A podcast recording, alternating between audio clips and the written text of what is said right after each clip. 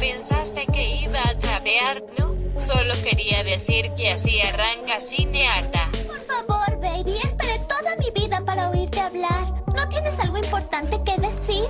No me preguntes, solo soy una chica. Muchas niñas van a crecer queriendo hablar como ella. Adornos cuya única meta en la vida es verse bonitas, casarse con un rico y pasar el día en el teléfono hablando con sus igualmente vacías amigas de lo fantástico que es ser bonitas y conseguir un esposo rico. Cinearta.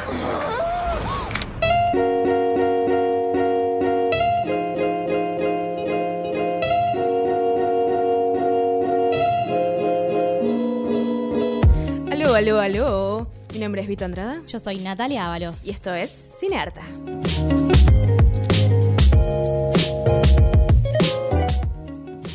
Bien, hoy vamos a hablar de comedia. Muy com porque somos malísima. Eh, lo que estaba pensando es que es muy complicado decirle a alguien que vea una comedia porque todos tenemos un humor muy diferente y esto es el desafío que nosotros vamos a hacer en este capítulo particularmente. Recomendarte cosas que tal vez te gusten o no y esa es parte del, del viaje de este podcast. Te desafío a que te rías. Claro, porque va a pasar esto. Como que por ahí te gusta, por ahí no, pero bueno, hay que intentarlo. Exacto. Por algo lo estamos recomendando o no lo estamos recomendando. Arranquemos. Cuando empezamos a hacer la lista de las cosas, dijimos hay que poner algo argentino. Hay que poner algo que represente nuestro tipo de humor, al menos nuestro. Eh, y en Argentina, localización. Y pensamos, Cualca. Cualca. Cualca es una de las primeras, por no decir la única serie que vi en la tele con gente joven y progre en algún punto y feminista en ese momento, digamos, con lo que era el feminismo en 2010. Poquito, un poquito menos incluso. Claro, entonces hoy por ahí hay cosas que quedaron un poquitín tin, tin viejas, pero esa gente sigue siendo el referente del feminismo actual, digo, crecieron también. Malena Eh, Pichot como el máximo referente. Exacto. Charo López. Digo, hoy tal vez eso, queda un poco viejo, pero en ese momento a mí me abrió los ojos de una manera que no, no había otra cosa en la tele, al menos, en el momento que yo todavía veía la tele. Total, es que tenía un humor completamente feminista que era impensado en ese momento. Incluso como que generaba muchas molestias y críticas porque era como demasiado al choque, ¿viste? Como demasiado en tu, en tu cara. In your face, claro, totalmente. De hecho, me acuerdo mucho el, el sketch de publicidad, como que ella quería meter ideas todo el tiempo y como no dejaban porque eran hombres blancos y heterosexuales teniendo poder, básicamente, ¿qué es eso? Cualca, enteramente. Todo, todo cualca. Eh, pero luego como que yo me sentía representada de una manera que, nada, era como súper mega porteño y eran gente que pensaba del bien al menos. Totalmente. Yo lo descubrí incluso primero en YouTube. Creo que fue una de las primeras cosas que vi en YouTube. Como serie de YouTube también se podía ver. sí, era Totalmente. rarísimo. Era cuando YouTube ya era conocido y yo todavía me negaba, ¿viste? Como que no entendía, no le encontraba la vuelta Qué ni la negadora casualidad. sos. Mal, sí, tengo una YouTube te negación ganó. fuerte. Mal. Me ganó Cualca. Fue justamente, lo tenés que ver y está ahí y es gratis y lo podés ver solamente necesitas internet. Y empecé viendo el, el sketch que tenían sobre el acoso en la, en la calle, que les tiraban piropos, Piropos, y ellas terminaban agradeciendo. Me moría, me moría. En ese momento nadie hablaba de acoso Me callejero. todavía. recuerdo, además del acoso callejero de una alumna. Gracias, señor. Y estaba tipo con el delantal blanco, me recuerdo. Hermoso. Eh, nada, besos a Male Pichotti, a toda esa producción hermosa que nos hizo pensar un montón en el 2010. Pero también como había cosas copadas en el 2010, eh, había cosas no tan copadas. Empecemos, vamos, este viaje va a ser medio cronológico en algún punto. Eh, vamos a destacar cosas para ver o no ver y vamos a empezar por lo más viejito, más oldie. Los oldies. Bien, cuando me di cuenta que digo bien muchas veces en este podcast, pido disculpas. Qué bien. No deja de decir bien porque me da No. ganas de decir bien. Eh, la primera que voy a no recomendar. Pero para, esto tiene un sentido. Ya sé que es un podcast para recomendar cosas. La cosa fue así. Cuando Nati me dice, bueno, hagamos algo más viejo porque no puede ser que todo lo que vos recomiendas es después del 2005, que tiene sentido, eh, dije, bueno, a ver, pensemos qué vi que reconozca como comedia y dije, ok, El Club de las Divorciadas. A lo cual dije, me hizo reír en un avión de 12 horas. Y ahí entendí por qué me hizo reír. Porque no había otra cosa para pensar. Estabas atrapada en un avión y no había otra cosa. De hecho, la volví a ver en esta semana y dije, voy a ver si me reí tanto como en ese viaje de 12 horas. No. Es no pasó. Bueno, listo. Es un horror. Voy a ver, voy a hacer como mini resumen. Es una película del 95 en la cual están tres personas mega enormes, actrices de, de la puta madre, que es Goldie Hawn, es eh, Beth Midler y eh, La del Annie padrino, Hall. no me muera. No, me la de mates. Annie Hall. Sí, Fuck. total. ¿Cómo se llama? Alien, palabras. Bueno. Keaton. Diane Keaton. Diane Keaton, sí, entre las dos podemos que completar además, un nombre. 1995 la gente no se hacía los dientes, entonces Diane Keaton y Beth Miller tienen los dientes muy amarillentos, pero eso es un comentario mío porque soy hija de odontóloga. Pero bueno, eso es aparte, es un comentario aparte que me molestaba mucho. Eh, sucede que estas mujeres son las primeras esposas de estos tres hombres que las dejaron por alguien menor. Y esa persona menor es Sarah Jessica Parker, la de Sex and the City, súper tonta y súper rubia y súper que le importa la plata. ¿Qué sucede? Esta película en ese momento era lo más parecido al feminismo en los 90. Ujú. Eran tiempos difíciles, Victoria, vos no entendés. No, yo lo comprendo, yo comprendo que hubo luchas anteriores al aborto legal. Por ejemplo, el divorcio. Ajá. De hecho, no demonizan el divorcio, pero demonizan todo lo que tienen alrededor. Desde sus exparejas, desde las nuevas parejas de sus exparejas, desde todo el sistema. O sea, como que comprendo la intención, pero por ejemplo, aparece ya casi al final Ivana Trump, que es la primera esposa de Trump, hoy presidente de los Estados Unidos, diciendo, don't get mad, get everything, que sería, no te enojes, sacale todo. Claro. Y ese es básicamente el lema del Club de las Divorciadas. Ese es nuestro, nuestro ejemplo a seguir. Es horrible, de hecho es el subtítulo del Club de las Divorciadas y además aparece Ivana Trump que casi me muero con tipo es la esposa del presidente de ahora de Estados Unidos, tipo no se la vio venir. Eh, y termina siendo un feminismo, no es un feminismo claramente, no es feminista la película, pero intentó, pero terminó siendo tipo súper blanco, súper de clase alta y era como sacarle todo lo económico al otro y hacerlo miserable y hasta tratar mal a las otras minas que no le hicieron nada. Total.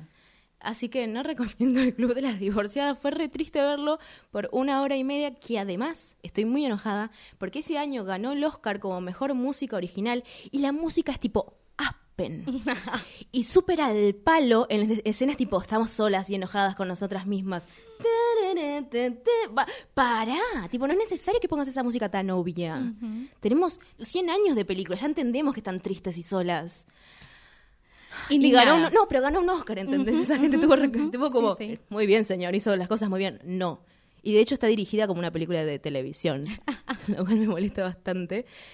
Nada, ese fue mi descargo del Club de Divorciadas. ¿Te Tenés- sirvió? Tenés toda la razón del mundo, es muy cierto. Quiero recalcar que igual eran tiempos difíciles. Lo comprendo. Tomemos en cuenta que teníamos un montón de actrices que para ese momento ya habían pasado como un cierto límite de edad que implicaba que ya no podían hacer ciertos papeles. Entonces, me parece que es interesante que se hayan puesto en esta situación de hacer de la ex esposa resentida y que se quiere llevar toda la plata como una significación de poder de alguna manera. Y me llama la atención que esté Goldie Hawn, porque era como una mujer que en ese estaba para lo que era la industria venida menos, porque se había hecho un montón de, de operaciones y qué Sí, sé de yo. hecho en esta película hace de ese personaje. Justamente, y me llama la atención porque también está en un personaje muy parecido en la película de la que voy a hablar yo hoy, que es Death Becomes Her. La muerte le sienta bien, del año 1992, apenas unos añitos antes. O sea que el Goldie Hawn ya estaba vista en esta, en esta línea de edad. No porque ella desee dejar de ser cogible, sino porque la industria le dice, vos no puedes ser más esposa de o novia de, vas a ser madre o abuela. No soy cogible, bueno, voy a ser la, la ama de casa desesperada que te va a sacar toda la guita porque me dejaste. Bueno, está bien, lo vamos a hacer. En esta película, La muerte le sienta bien, tenemos no solo a Goldie Hawn, sino también a Meryl Streep. Meryl Streep hace 25 años que también había pasado la línea de la edad que era poco aceptable para una mujer en la ¿Cuántos años tenía? Bueno.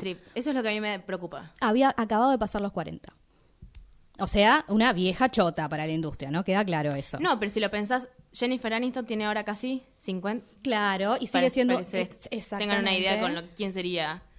Bueno, pero las Y edades divina, van cambiando. Totalmente, totalmente. Pero bueno, eran grandes, eran mujeres grandes en ese momento y la industria las estaba empezando a dejar de lado. Esta película también tiene sus temitas. A ver, para empezar, la, di- la dirige CMX, que lo conocemos de Volver al Futuro, vienen de otro tipo de comedias, que a mí me gustan, pero por supuesto que no tienen una mirada feminista. No, pero no, para claro, nada. no, no, no. Pero bueno, qué sé yo, están bien. Pero bueno, CMX viene de hacer Volver al Futuro, había hecho ¿Quién mató a Robert Rabbit? Una Sí, animada. todas qué sé películas como polémicas. Digo, Volver al futuro, él se quiere coger a la madre. Va, la madre se lo quiere coger a él. Y después Roger Rabbit se quiere coger un dibujito. O sea, algún problemas. temita, sí, tiene problemitas. Algún, algún temita no resuelto ahí CMX, ¿no? Este, pero bueno, quiere hacer esta película de repente que es un poquito más atrevida, ¿viste? Porque tenemos como una, una temática un poco más macabra. En última instancia, es una comedia medio de terror. Y plantea esta historia que es dos a mi enemigas de toda la vida, que se vuelven a encontrar una vez más, que tienen constantemente una competencia por quién es la más linda y la que tiene todo, y terminan peleándose por un hombre, ¿viste? Esas Porque son mujeres, ¿qué más podemos hacer que pelearnos ¿Qué van a hacer exactamente? La verdad es que esta película les fue muy mal en la taquilla en ese momento. Pensá que tenían, gastaron como 50 millones de dólares para hacerla y ganaron 53. O sea que eh, nos fue muy mal, muy, muy mal. Este, me parece que no estaba preparada la industria en ese momento y sin embargo, después, como siempre, vino la comunidad queer a rescatarla del olvido y terminó apropiándosela como un ícono de la comunidad queer. Eso no lo sabía. No tiene nada que ver con la historia, Eso no que- hay ¿cómo un personaje queer ni de casualidad, pero tenemos a estas mujeres que en última instancia son villanas, ¿viste? Terminan convirtiéndose en una especie de monstruos porque con tal de poder acceder a la vida eterna y a la belleza eterna terminan tomando una poción que tiene el pequeño changüí de que si te morís, si te pasa algo, tu cuerpo se empieza a pudrir y quedas viviendo eternamente en un cuerpo que se está pudriendo. Y si lo que querías era ser bella, bella eternamente, te termina saliendo mal. Y terminan atadas al tipo que estaban tratando de ganarse entre ellas porque el tipo podía hacer eh, cirugías estéticas y ese tipo de cosas. Entonces el amor se termina convirtiendo en una cosa de utilidad, más o menos. Pero bueno, tenemos estas villanas que al final son hermosas, son como... El, Son diosas en algún son punto. súper diosas, son íconos de belleza, ellas en la vida real lo eran, y terminan apropiándose un poco de esta idea de la mujer malvada que siempre está pensando solamente en su belleza, cuando en realidad es solamente un estereotipo que Hollywood reclama de estas actrices. Y en última instancia estos personajes lo que están haciendo es tratando de apropiarse de su propia historia y tomar la vida en sus propias manos, aunque más no sea teniendo que apelar a la, mu- a la vida después de la muerte. Esta recomendación acaba de tener un plot twist. Pensé que iba a ser como igual que yo, tipo enojada nomás con una película No. vieja. Mira, la verdad es que tiene muchas cosas eh, complicadas. La verdad es que la- una de las escenas más icónicas es un femicidio, porque este tipo en un momento de enojo terrible porque le dicen que su pito es muy flácido, la termina tirando por las escaleras. Eh, ahora, la vi ahora y me di cuenta de lo común que es matar a las mujeres en las Ah, no, películas, sí, como así como un plot twist cualquiera. Eh, tiene cosas complicadas, pero la verdad es que este mensaje que tiene sobre la belleza y cómo las actrices son forzadas a después de una cierta edad a tener que dejar ciertos papeles o masacrarse a sí mismas para poder ser bellas, está todo ahí, hay que verla. Bien, entonces recomendamos que hay que ver con otro ojo. Con cuidado. La muerte le sienta bien. Yes. Y no miren Club de las Divorciadas, excepto que se quieran reír y estén un poco alcoholizados. Pues si no, no tiene ningún sentido ver el Club de las Divorciadas. ¿Ok? Yes. Ok, bye. Bienvenidos. Hoy en el Sofobichómetro mediremos cuánto tarda Friends en ser ofensivo. Solo se trata de mí. Teníamos un club. ¿Tenían un club? Claro. Los que odian a Rachel Green era el club. ¡Ah, por Dios! ¡Rayos! Entonces se unieron para odiarme. ¿Quién más estaba en el club? Yo y Ross. ¿Tú ya sabías eso? Te juro que no. Oye, ¿por eso se iban a tu cuarto y se encerraban con llave? Sí. Ah, siento un gran alivio. Ustedes solo se reunían para decir cosas malas sobre mí. ¿No Pues, hicimos eh, algo más que eso? No, no, no, no, no, no, no, no. Eh. ¿Qué más cosas hacían? Iniciamos un rumor. ¿Cuál rumor? Eh, No tiene importancia. Eh, Nosotros solo... Es que ese rumor era de que tenías partes, partes reproductivas de hombre y de mujer.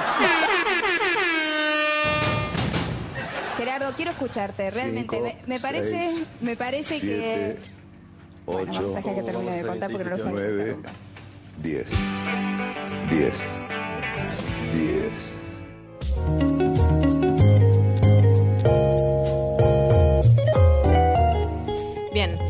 Como pasó el Día del Orgullo y vi un montón de podcasts, no estoy tirando mierda, pero vi un montón de podcasts como, vamos a hacer un capítulo especial de LGTBIQ+.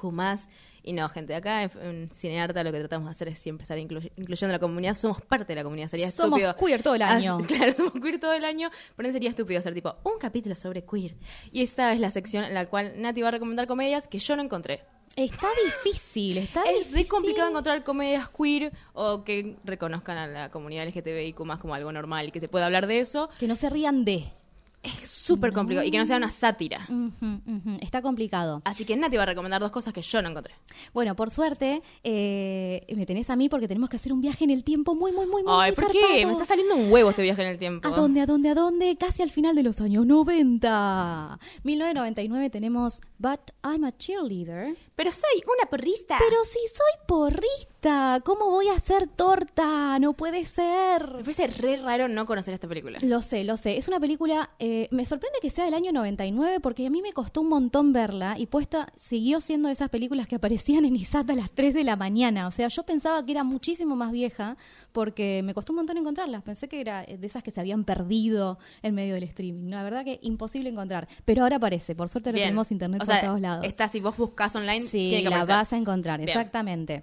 Eh, la historia, hermosa la historia. Tenemos una chica que justamente hace todo lo que se supone que una adolescente, mujer, heterosexual, tiene que hacer. Es porrista y se chapa a su novio mientras piensa en sus mejores amigas, ¿no? Como cualquiera. Re normal. A esa edad, exactamente. Pero resulta que toda su familia y sus amigas y todo el mundo sabe que ella en realidad es lesbiana.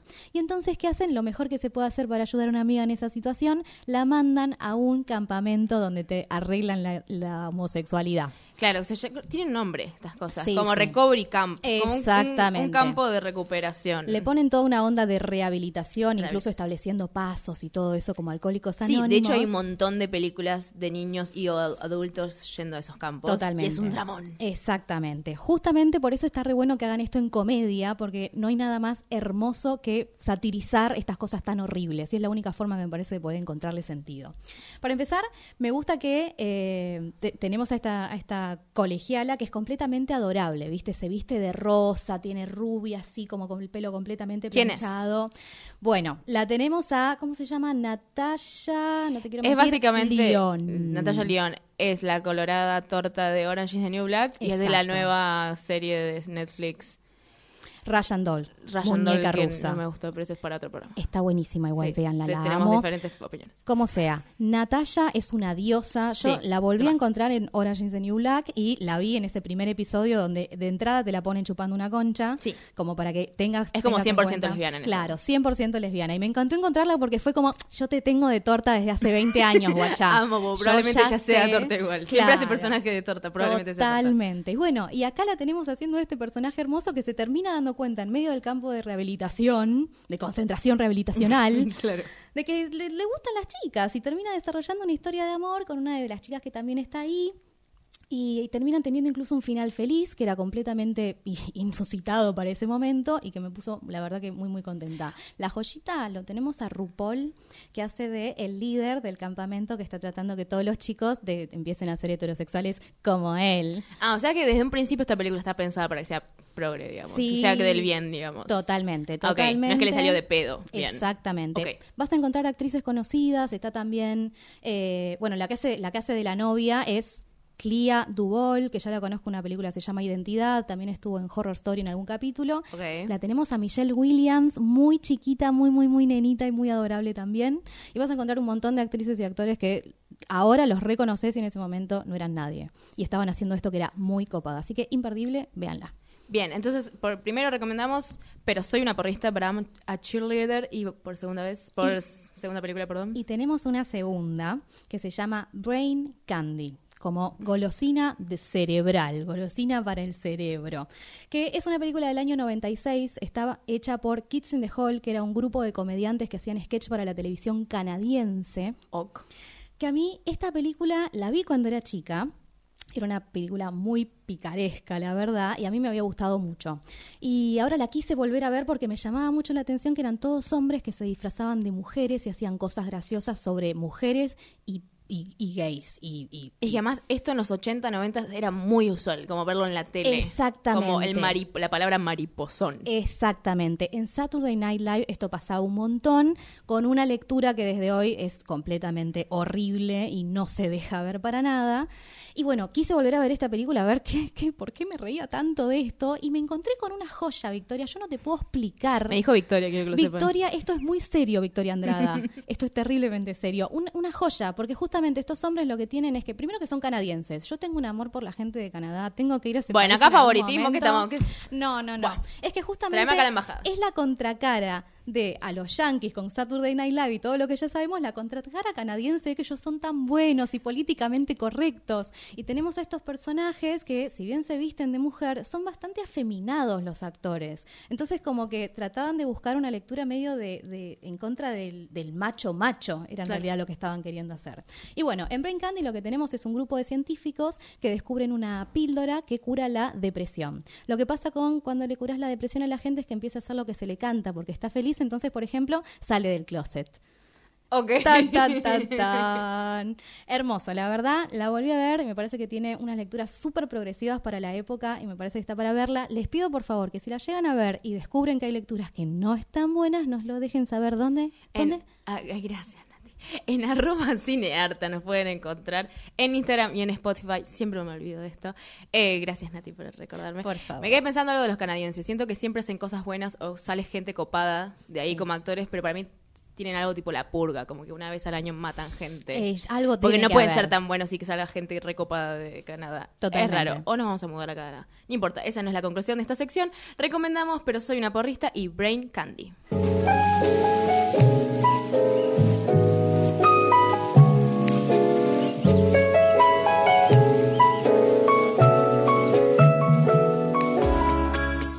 Bien, si tenemos que cambiar de como de temática, pero siguiendo con la comedia, eh, se me ocurrió una comedia que vi hace muy poco porque es actual, pero habla de otra época que sería 1950. Estoy hablando de la maravillosa Mrs. Maisel, que en inglés es complicado porque es The Marvelous Mrs. Maisel y es un trabalenguas, recomendar algo así que así que busquen la maravillosa Mrs. Maisel. Eh, básicamente es una historia de eh, justamente Mitch Maisel, que es una chica judía, lo que sería una Shap, que es una Jewish American Princess. Es todo un término en, los, en el 50 en Estados Unidos, eh, de hecho hoy también, eh, que al divorciarse con su esposo, termina muy en pedo y termina yendo como a un bar de mala suerte haciendo stand-up.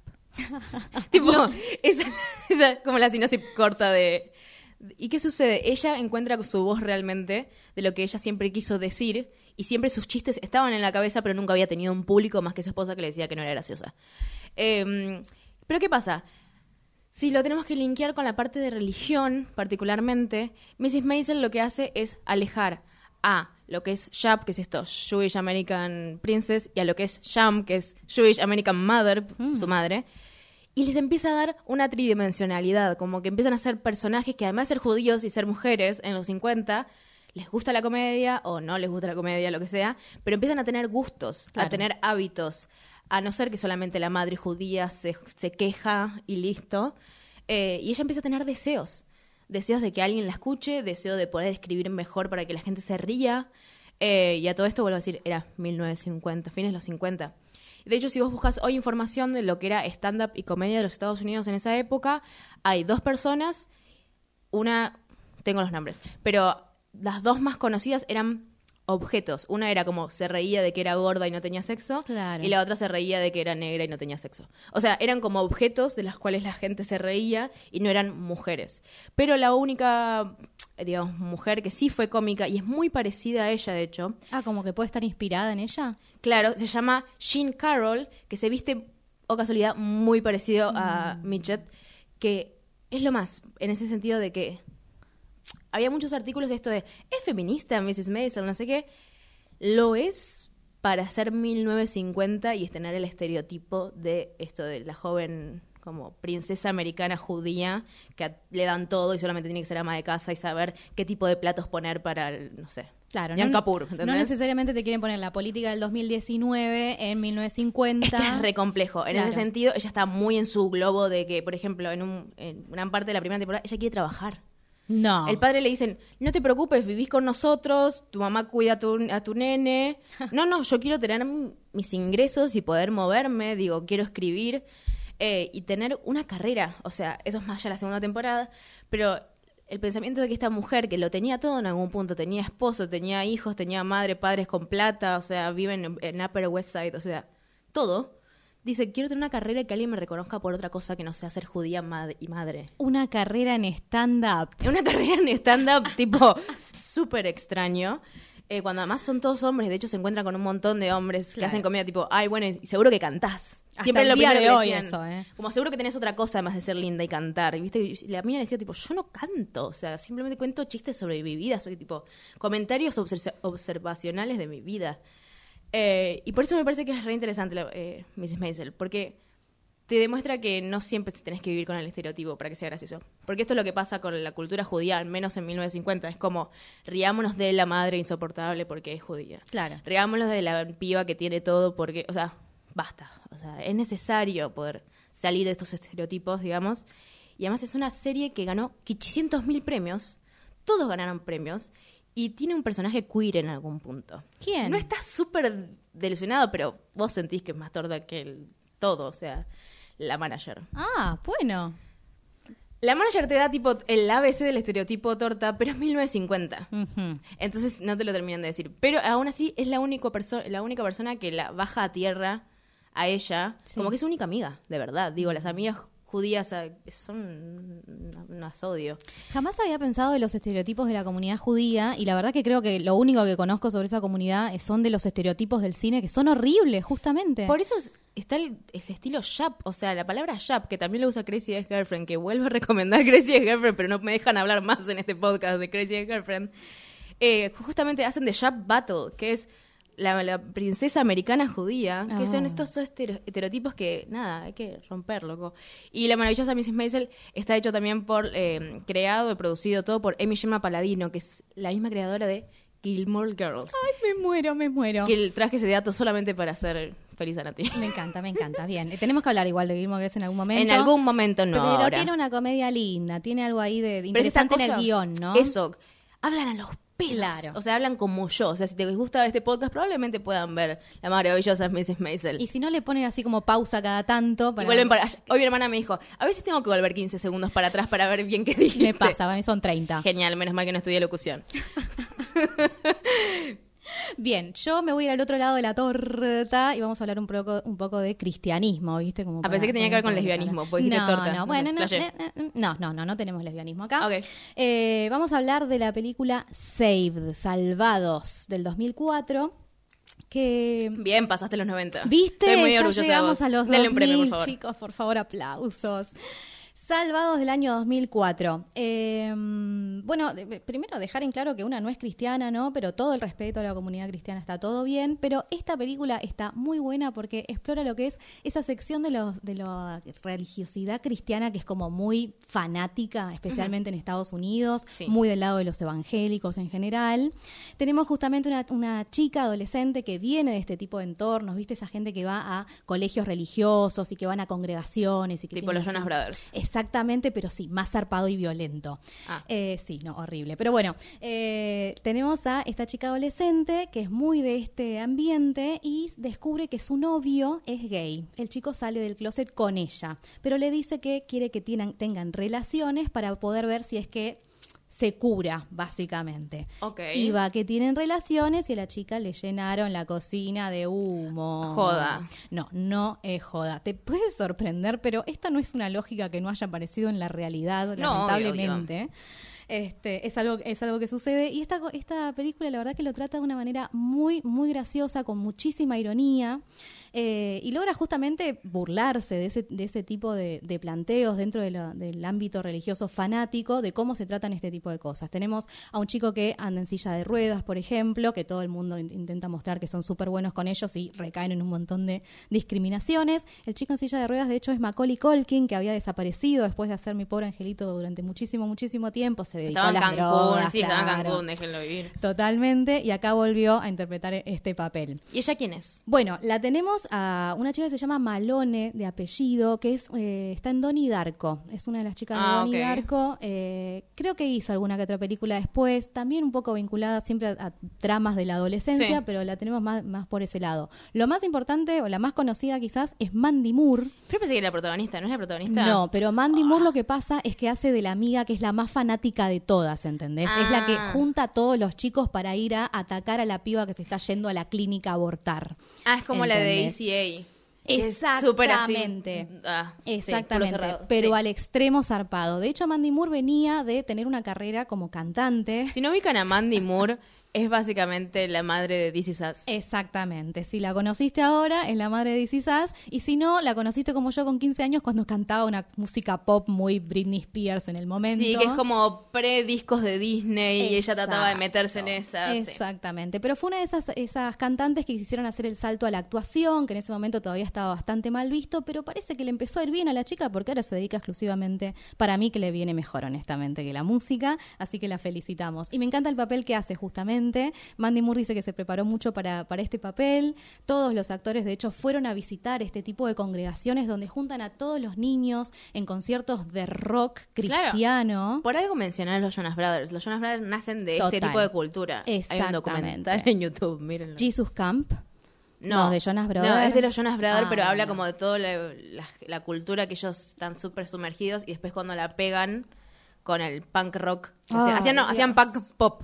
Punk pop. Eh, la iglesia le dice, ya no nos sirves. Y bueno, nada, los sacan y les dejan sin trabajo al padre. Horrible, horrible. No, no, no. Está bueno el documental, mírenlo. Tienen los anillos de castidad, boludo. Bueno, me da una en Disney pena. tienen- Por favor. Wow. Bueno, Bueno. hay un documental que es muy bueno que se llama Jesus Camp, el campamento de Jesús de 2006. Un documental. Pero, por Dios, si querés ver a niños rezando fanatizadamente, llorando de la cólera que tienen porque hay putos en el mundo, Ay, este es el documental para ver, para conocer realmente por qué solo iluminan las iglesias que arden. Ese es el documental para ver. Y esta, Safe. Esta sección estaba siendo re divertida hasta que Nati se puso seria y quiso verdad. quemar iglesias. Es verdad. Bueno, más allá de eso, Save tiene un mensaje de tolerancia en última instancia, porque si bien muestran cómo toda esta comunidad muy religiosa y muy blanquita y linda y qué sé yo, termina discriminando a la gente que sale por fuera de los parámetros que ellos esperan, termina teniendo un mensaje de son todos bienvenidos siempre y cuando no me rompan. Yo los acepto, pero lejos. Dejen vivir, dejen vivir, che. Eh, bien, entonces, ¿recomendarse o no? Me sí, perdí. sí, para mí hay que verla. Es muy buena comedia, muy buena parodia. Bien, entonces recomendamos Save y la maravillosa Mrs. Maisel.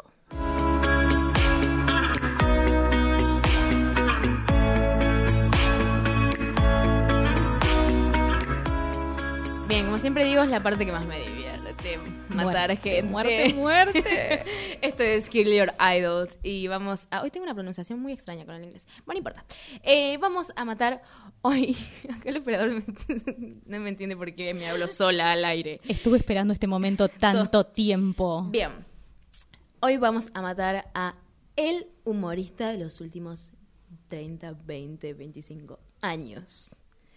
Adam Sandler. Adam Sandler. Bien, es el típico nerd que le va mal, que tiene una tienda de tecnología, que, o sea, es un loser en casi todas sus películas, pero siempre se merece a la mejor chica, a la chica más bella, a Jennifer Aniston, a Drew Barrymore, a no, todas, básicamente todas las que son tipo lista A de Hollywood, él se las transó. ¿Por qué? Porque él es el productor de todas estas películas. Eh, sí, es un álbum Nati de Reis, pero es real. Eh, particularmente me voy, a, me voy a poner a hablar sobre una película del 2012 que se llama That's My Boy. O sea, ese es mi niño, o ese es mi hijo, o algo así, o ese es mi chico. La película se trata de un joven Adam Sandler, o sea, un joven que debe tener 13 años, de estar en primer año del secundario, que tiene relaciones sexuales con su profesora ¿Cómo, cómo, cómo? de cómo? secundario. Ajá.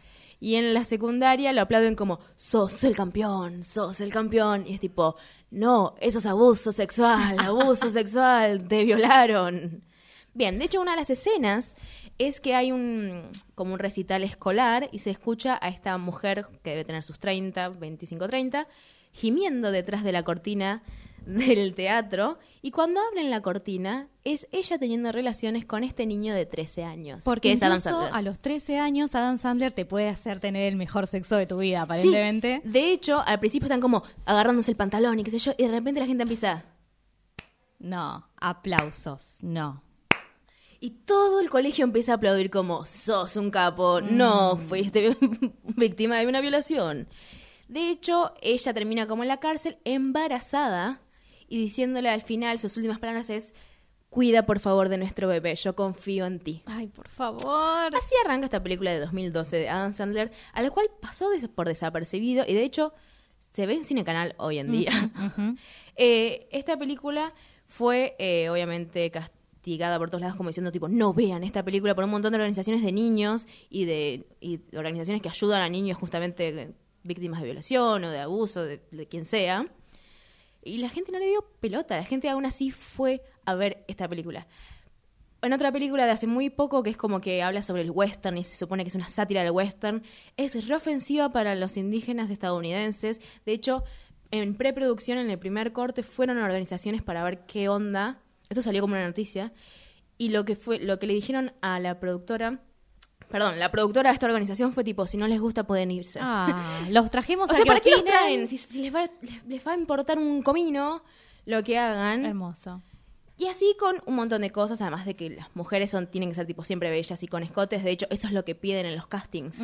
Piden que vayan con ropa muy ajustada, negra, nunca blanca. No sé, ese es, literalmente es uno de los puntos. Y con escote. Ok. Aunque tengas que Clarísimo. hacer un papel chico, ¿entendés? O sea, ¿Cancelamos? ¿Cancelamos? es que me pone muy nerviosa. Porque además, ¿sabes cuál es el problema de todo esto? La culpa es nuestra. No, no me lo digas. Porque nosotros ponemos Cinecanal o ponemos la nueva de Netflix y decimos, ah, vamos a ver la última de Adam Sandler, Yo flasheando de que este chabón, esto nos va a hacer reír. Mea Pero es culpa. una mierda de persona y es una mierda toda su producción y hay que cancelar a Adam Sandler, ¿ok? Bye Adam Sandler, ya está. me cansé. Canceladísimo. Bye.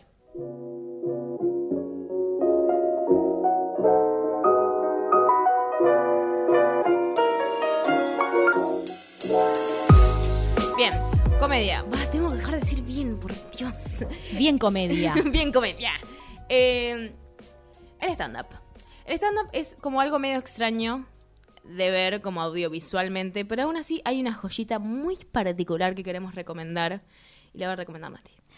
Garfunkel and Oates. Es O sea, imposible Garfunkel como Garfunkel. Garfunkel y, Y Oates. Oates. Y Oates. La Está I de los yankees. La I de los yankees, que es como un, un, un- así un, Un firulete. un firulete. Ahí, gracias. Me encantó. Me encantó la palabra, además. Estaba, está en la plataforma roja, o al menos estaba. Está, está Bien. todavía, chicos, por Dios, véanlo. A ver, el stand-up es maravilloso. No, para mí es malísimo, pero ¿qué? Es maravilloso el stand-up, pero ¿qué pasa? Está completamente plagado de hombres que hacen chistes malos sobre las mujeres, sobre los gays, sobre los trans. Para mí hay que poner como un insec- insecticida en el micrófono, ¿entendés? Como Total. apenas ofendes a alguien, como veneno de rata y morís. Lo más doloroso para mí es que para Buena intentar evitar ese tipo de contenidos empiezo por las estandaperas mujeres, ¿viste? Y te llevas cada, cada sorpresa para mal. No vamos a nombrar, pero ustedes saben quiénes son. No, totalmente. Hay muchísimas, así que es muy difícil y eh, la verdad es que empiezo a ver shows de stand-up sabiendo que en algún momento voy a tener que parar No, e irme no. a llorar al baño. No, no, no, para eso no veías. Pero no Pero. me pasó con Garfunkel and Oates. Primero que nada tenemos a estas dos actrices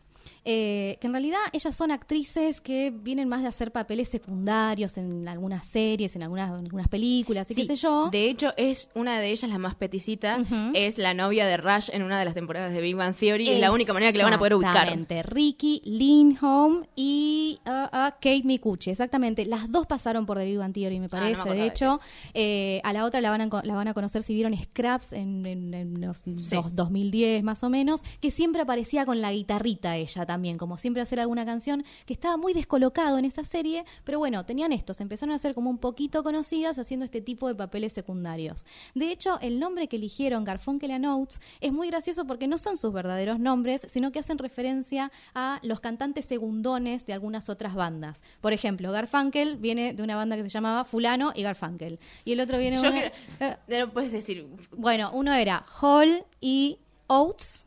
Y el. Oates era, era, el, se- era el segundo básicamente y el otro era Simon y Garfunkel, que era Gracias. súper conocido. Pero eran como los segundones, ¿viste? Como que en estos dúos dinámicos ellos siempre Como eran si podrían haber llamado Ringo también. Exactamente. Y es gracioso porque ellas eligen los nombres de los dos segundones porque ellas son justamente segundonas, ¿viste? No son como el estereotipo de belleza súper resarpado y siempre hacen como estos, estos personajes corky y gracioso y así como Sí, bastante... la, la rara, la rara graciosa. Cute. Exactamente. Y lo que hacen no es exactamente stand-up, stand-up. Ella ellas en realidad llegan a hacer este especial de stand-up porque vienen a presentar sus canciones, que son canciones que ellas escriben sus propias letras y que tienen un contenido muy picante, muy feminista y muy, muy gracioso. Yo solamente para, así que tengan ganas de verlo, les voy a decir algunos títulos de las canciones para que vean cómo es. Uno es El intento lésbico universitario, que es básicamente dos chicas que se empiezan a besar y cuando lleguen a la chuchi se dan cuenta de que ni en pedo, No, que está soy re todo hetero, lindo, soy re hetero, no, soy re hetero, soy Pero está todo bien con la chuchi, es hermosa, el cuerpo de la mujer es hermoso, pero no, no, qué asco, qué asco, qué asco, qué asco, qué Sí, asco. total. Hermoso. Otro es Las mujeres embarazadas son unas presumidas.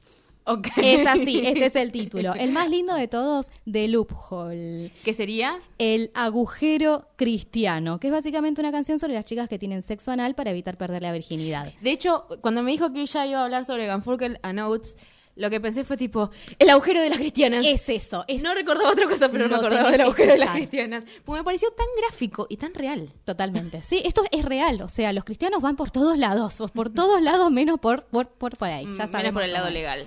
Exactamente. Y bueno, una más, una más, una canción de cuna congelada porque hablan sobre cómo congelaron su- su- sus óvulos, Óvulos. y les cantan una canción de cuna para cuando estén listas para ser mamás. Es un muy lindo contenido, aunque ustedes no lo crean. Yo tenía algo más para recomendar. Lo voy a recomendar muy pequeñamente porque quiero que vean Garfunkel and Oates. Eh, les voy a recomendar Inside Amy Schumer, que Mm. es Amy Schumer, que ya hablamos en capítulos anteriores, esta rubia estadounidense de unos ya casi 40, supongo. Controversial como se lo. Controversial como la mierda, pero tiene esta serie por Comedy Central que es sketch, entrevistas a gente en la calle y entrevistas a gente con trabajos extraños o complicados o, por ejemplo, no sé, ser, eh, ¿cómo se llama? Cuando llamas a un teléfono y es como sexy y te hacen calentar por el teléfono, algo medio viejo, no sé si funciona Sí, todavía. sí, sí. Eh, o a una prostituta o cosas así, muy respetuosamente con el humor de Amy Schumer. Eh, está en internet, está en YouTube de hecho, está en inglés y subtitulado en francés. ¿Por qué? Vaya, anda a preguntarlo en francés, no tengo idea. Eh, Y las entrevistas son zarpadas. las entrevistas están buenísimas. Eh, son todos sketch. O sea, imagínense como lo que hace Crazy X en cuatro temporadas. Bueno, sí, voy a mencionar a Crazy X. Vean las Crazy dudas- X. Locos, vean Crazy X. A mí no me van a sacar de este estudio sin que vean Crazy X, ¿ok? Amy Schumer, Amy Schumer. No, vean Crazy X también. Bien, nos estamos yendo. Vean Crazy X, vean Garfunkel and Oates, vean Inside Amy Schumer. Eh, nada, un warning con Inside Amy Schumer. Por ahí no les causa gracia porque a veces es muy controversial. A mí sí me causa gracia. Garfunkel and Oates es súper ATP. O sea, te vas a reír si tenés un poco de pizca feminista. Y Crazy Ex Girlfriend es lo mejor que nos pasó en este podcast. Y Vamos Nati la terminó y está muy feliz. entera, la vi entera, por La vi fin. entera en un mes y arrancó este podcast diciendo, ay, no, a mí no me gustan las musicales. Así que esa es la prueba de que Crazy Ex-Girlfriend es la comedia feminista hoy en día.